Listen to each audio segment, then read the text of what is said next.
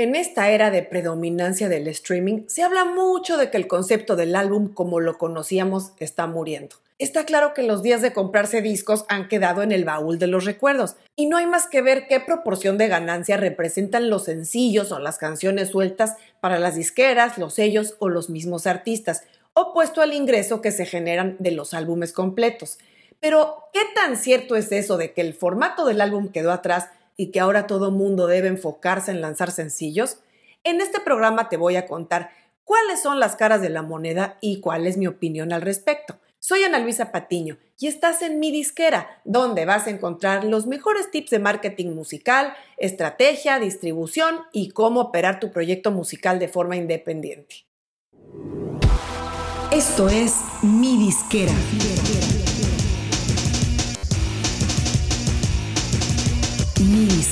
donde tu música es tu negocio.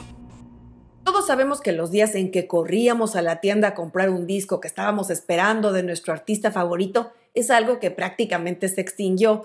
Y ojo, hoy no voy a hablar en tono de todo tiempo pasado fue mejor, porque es injusto y además es muy subjetivo.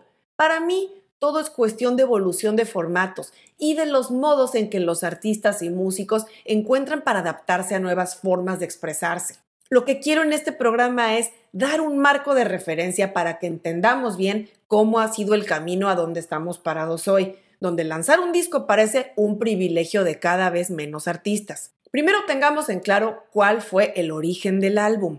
Tradicionalmente los álbumes se lanzaban cuando había suficiente éxito con al menos dos o tres canciones que hubiera lanzado un artista o grupo.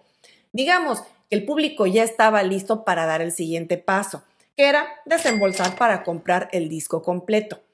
Esto fue la lógica durante varias décadas. Los artistas seguían lanzando primero dos o tres o incluso más sencillos y después de un tiempo sacaban el álbum.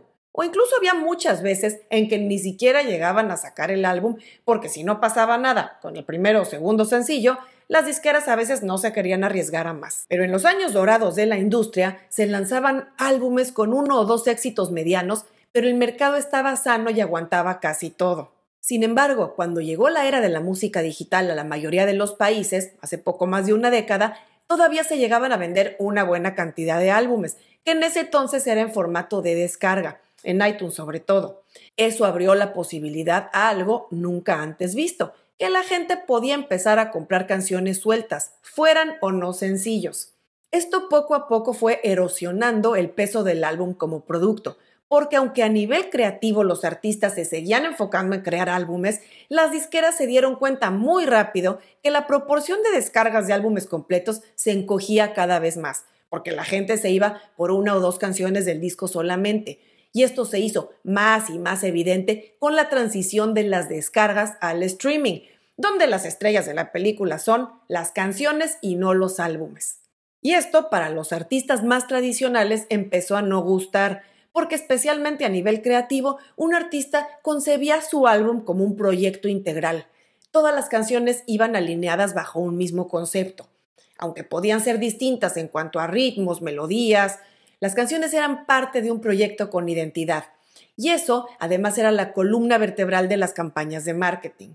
Un álbum se solía trabajar por periodos largos, cerca de un año o incluso más, y resultaba exitoso. Así es que bajo este nuevo esquema de música digital, las disqueras se dieron cuenta muy pronto que invertir en álbumes completos era cada vez menos rentable. Y aquí viene la pregunta del millón. Entonces, ¿quién mató al álbum? ¿Las disqueras, los artistas o las plataformas? No hay una respuesta correcta, porque la historia tiene una cara distinta para cada quien. Hablando de las disqueras, las multinacionales prácticamente ya no graban álbumes para artistas nuevos. Desde hace unos años sus contratos comenzaron a contemplar no precisamente álbumes, sino sencillos, canciones sueltas. Y así a los artistas se les comenzó a firmar, no por álbumes, sino por canciones sueltas. Y claro, siguen contemplando álbumes en los contratos, pero ya en condiciones probadas de éxito. Así, para los artistas nuevos es cada vez más normal no pensar en términos de álbumes, sino de sencillos.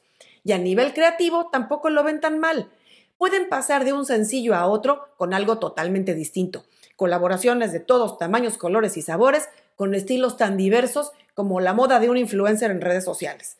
Sin embargo, en contraparte, las disqueras están recibiendo ya más ingreso por streaming de música de catálogo, que generalmente son álbumes, que por música nueva, que son sencillos. Aquí el tema que dejo como la papa caliente que nadie quiere cachar es quién está entonces trabajando hoy para generar el catálogo que mañana va a generar dinero. La interrogante incómoda que queda sobre la mesa es, ¿la gente que está escuchando ahora todos esos sencillos sueltos ¿Estará revisitando sus preferencias musicales en una década? ¿O solo a los que tenemos de cierta edad para arriba nos gusta abrir el baúl y escuchar las joyas de nuestros 20 o 30? Ahora, hablando de las plataformas, hay gente que dice que por culpa de Spotify se acabaron los álbumes. A mí me da risa esto, porque ni a Spotify ni a ninguna otra plataforma le interesa matar los álbumes. El único criterio y la única prioridad que tienen es que la gente pase el mayor tiempo posible en ellas y si eso es para oír sencillos, perfecto. O si fuera para oír álbumes, bienvenidos.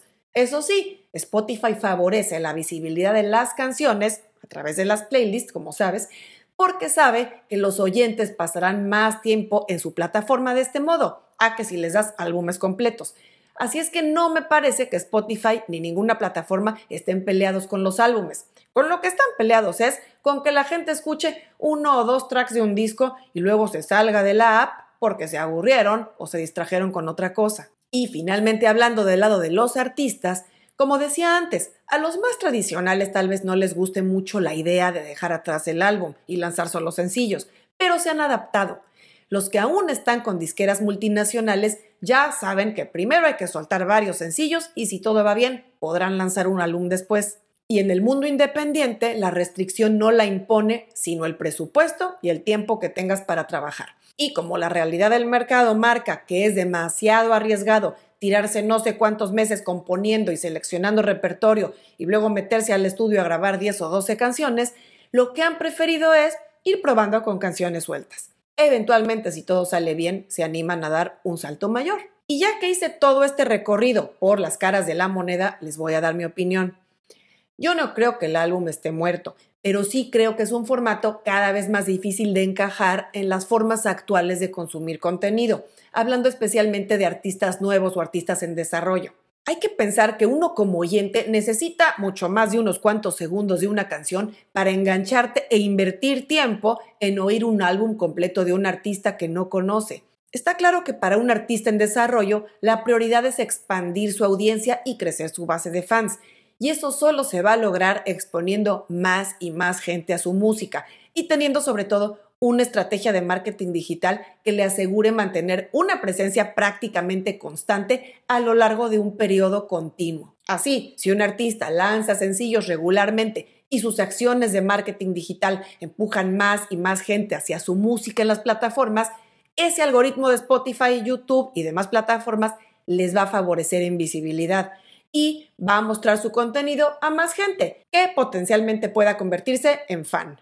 Así es que lo más lógico es lanzar un álbum con las canciones que ya tienen cierto récord de actividad en las plataformas, incluyendo también unas pocas más que sean nuevas, pero que igualmente tendrán su ventana de promoción. Así es que puedo decir que estoy a favor solamente de lanzar sencillos de entrada, pero ojo, dentro de la flexibilidad que da esto a un artista a no comprometerse con crear un concepto de álbum desde el día cero y darse el lujo de estar probando distintos estilos y cosas a lo largo de varios sencillos, también creo que esto suele propiciar una falta de visión en cuanto a una línea musical.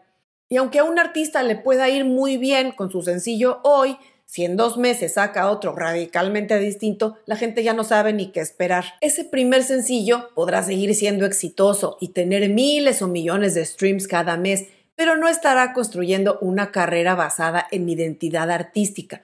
Digamos que eso lo pone cada vez más cerca del llamado One Hit Wonder o éxito efímero. Si el artista está bien con esta estrategia, pues no hay problema. Si la disquera tampoco apuesta por un artista a largo plazo y está contenta recogiendo esos buenos ingresos hoy, bueno, pues todos contentos. En resumen, te aconsejo que si es un artista en desarrollo, te concentres en preparar mucha música con la mejor calidad que puedas e irla lanzando como sencillos. Pero muy importante, no pierdas de vista el bosque por estar viendo los árboles. Es decir, no pierdas de vista tu objetivo como artista, tu estrategia, por estar trabajando canciones sueltas que a veces no tienen nada que ver entre sí. Busca afianzar tu identidad, busca crear conceptos, porque también esa es la base que le va a dar identidad a tus campañas de marketing para cada sencillo. Muéstrate como artista de carrera y no como artista de One Hit Wonder. Si estás de acuerdo con esto, ponme una nota en los comentarios. Y si crees que tienes amigos, artistas, colegas que les hace falta un poco de información al respecto, compárteles el programa. Nos vemos muy pronto.